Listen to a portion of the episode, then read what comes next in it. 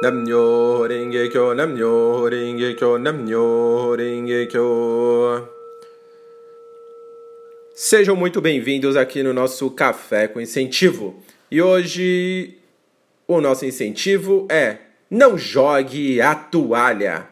Sim, acredite, dificuldade é avanço e desejos mundanos são iluminação. O budismo ensina como converter imediatamente o maior sofrimento em grande alegria. O que garante isso é o princípio desejos mundanos são iluminação. Você já deve conhecer. Vamos iniciar com o exercício de imaginação. Suponha que tudo que faz sofrer são lenhas. Algumas pequenas, outras enormes, algumas recentes, outras antigas. Agora imagine queimá-las todas numa enorme fogueira. A luz e o calor dessa fogueira seriam enormes. Para alguns, alcançariam até mesmo as nuvens. Quanto maior o problema, maior a chama. Agora, suponha que essa chama seja a alegria de viver. Quanto mais problemas, quanto mais desafios, maior é o seu entusiasmo para enfrentá-los e principalmente transformá-los. Então, o que devemos fazer? Queimar as lenhas.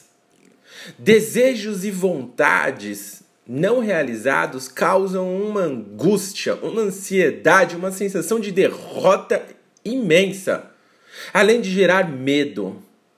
Já os desejos realizados são a própria felicidade, a alegria de viver. A gene, gene, é, genialidade né, do budismo de Nichiren Daishonin está em manter o foco, a atenção em nossa mente e não na situação externa. Ao recitar Daimoku, né, que é a pronúncia do Nam-myoho Renge-kyo com fé, decidido a vencer, a própria energia vital da recitação e da fé transformam imediatamente a forma de experimentar os problemas. Emerge entusiasmo, sabedoria, força, coragem, boa sorte e esperança. Com toda essa energia, você luta e muda a situação com maestria. E melhor de tudo, ainda inspira outras pessoas a vencerem a si mesmo, realizando a prática da fé no budismo. Essa mudança se chama revolução humana, que é essa luta diária de transformação interior, onde eu combato as minhas fraquezas, os meus medos, as minhas ilusões e transformo em felicidade. Porque identifico que eu sou um Buda, você é um Buda, todos os seres humanos possuem intrinsecamente uma força extraordinária capaz de transformar tudo, tudo mesmo, sem exceção. Sim, até mesmo esse seu problema. É muito importante o bem-estar físico e o mental. O budismo preza essas duas questões. O estado de Buda não exclui os desejos mundanos. Os desejos mundanos são os desejos como uma casa própria, um bom lugar para morar, um bom relacionamento, um bom emprego, é, uma boa função, um bom salário, uma boa conta bancária e etc. Tudo que almejamos exteriormente consiste nos desejos mundanos. Um Buda os transforma em valor. Um Buda os transforma em valor em energia vital e transformação social. Toda pessoa consegue manifestar essa condição e desfrutar felicidade e paz interior enfrentando os desafios da vida diária. Toda Sensei disse certa vez: os princípios, os princípios desejos mundanos são iluminação e os sofrimentos do nascimento e da morte são nirvana. Descreve uma vida em que desfrutamos felicidade e paz interior enquanto experimentamos os desejos mundanos tal como eles realmente são. A iluminação não é algo fora do comum.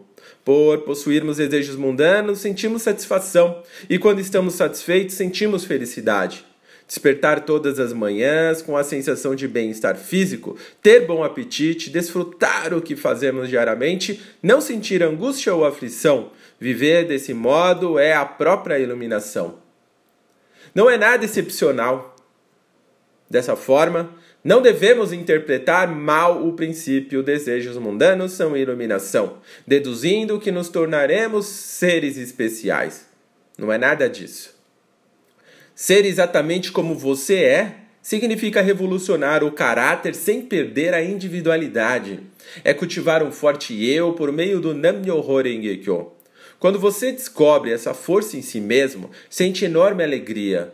Os sofrimentos são, na verdade, a força para mudar a vida para muito melhor, muito melhor do que você imagina. Precisamos manter um caráter cada vez mais sólido, desenvolver a nossa personalidade. O budismo de Nichiren Daishonin, ele é revolucionário porque ensina que a partir do sofrimento podemos construir uma vida plena, feliz, que até mesmo as aflições, quando iluminadas pelo Nam-myoho Renge-kyo, se tornam alegria. Isso porque temos a lei, o Nam-myoho Renge-kyo, como meio para fazer surgir o poder, o nosso poder ilimitado de Buda. Tudo parte de nós mesmos, da nossa revolução humana, tal como encorajar. E Keda Sensei diz: é como se Nichiren Daishonin dissesse: tomem consciência do imenso poder que possuem. Recitem Daimoku com a firme convicção de que edificarão uma vida esplêndida de grande satisfação. Essa é a verdadeira herança. É a fé convicta no Goronzão que ativa o estado de Buda infalivelmente em nossa vida.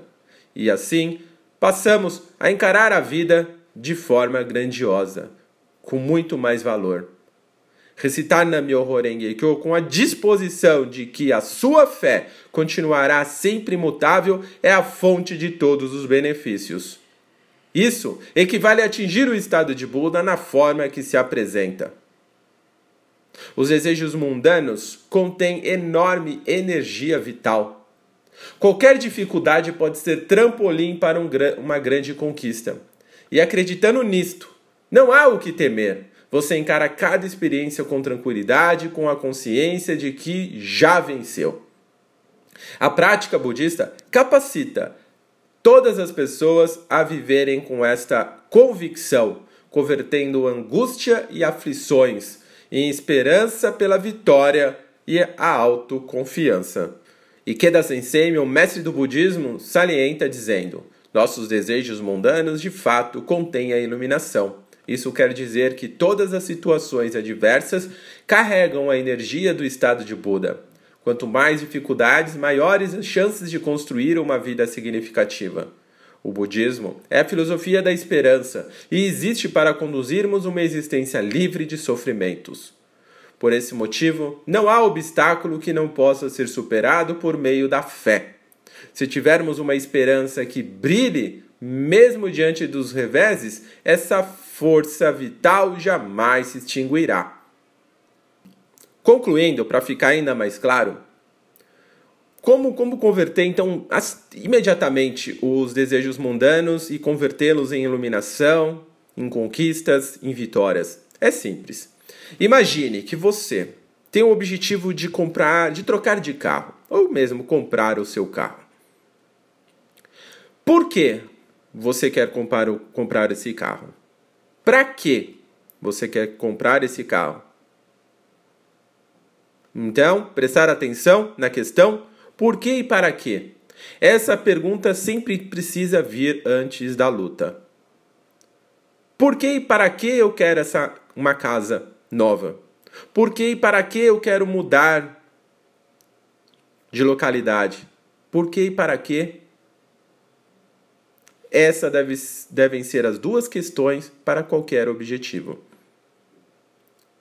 Se a resposta do porquê e para que estiver embasado em causar sofrimento ao outro, isso vai, causar, isso vai causar sofrimento a si próprio.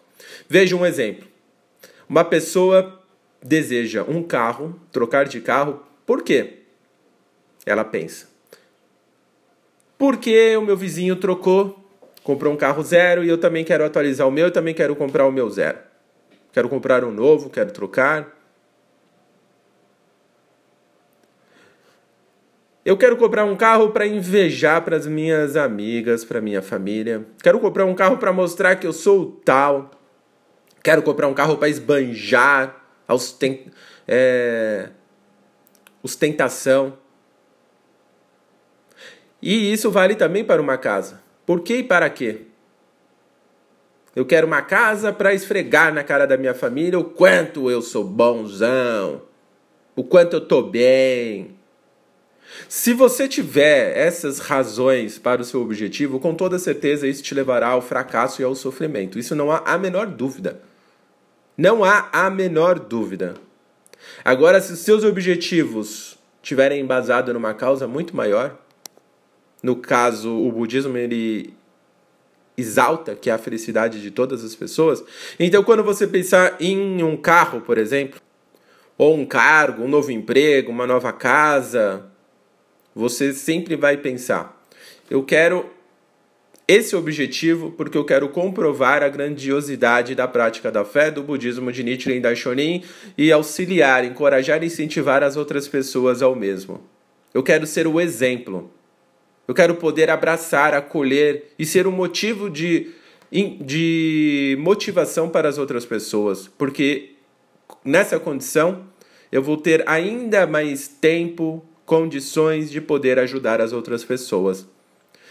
Perceberam a diferença? O porquê e para quê em relação ao mesmo objetivo? Quando seus objetivos estão embasados no egoísmo, em querer provar para os outros, você está cavando a sua própria cova. Você está direcionando a sua vida para a direção do sofrimento. Então, antes de estabelecer um objetivo, espero que converta cada um deles em um desejo muito maior por trás dos seus objetivos. Sejam vocês os agentes multiplicadores da felicidade. Pessoas que ajudam, que colaboram, que incentivam e encorajam as pessoas a crescerem e a vencerem a si próprias, a tornarem-se melhores que elas mesmas, a tornarem-se também agentes da felicidade. Pessoas que possam ajudar as outras pessoas a superarem seus próprios sofrimentos. Legal? Espero que tenha ficado bem claro esse café com incentivo. E encerro por aqui. Muito obrigado pela sua participação. Se você gostou, já dê seu like, compartilhe nas suas redes sociais, no seu WhatsApp, no seu Facebook, em todos os lugares. Convidem as pessoas para conhecer esse canal. Com certeza, multiplicaremos a felicidade. Cuide da sua saúde zele pela harmonia de toda a sua família. Tudo começa com você. Tudo começa agora. Muito obrigado. Vejo vocês amanhã às 8 horas no novo Café com Incentivo e à noite, todos os dias, faço uma live, uma palestra maravilhosa para você vencer. Sempre lembrando, aqui no nosso canal no YouTube o canal do budismo de Nichiren Daishonin. Gratidão, muito obrigado. Namnyo renge kyo, namnyo renge kyo, namnyo renge kyo.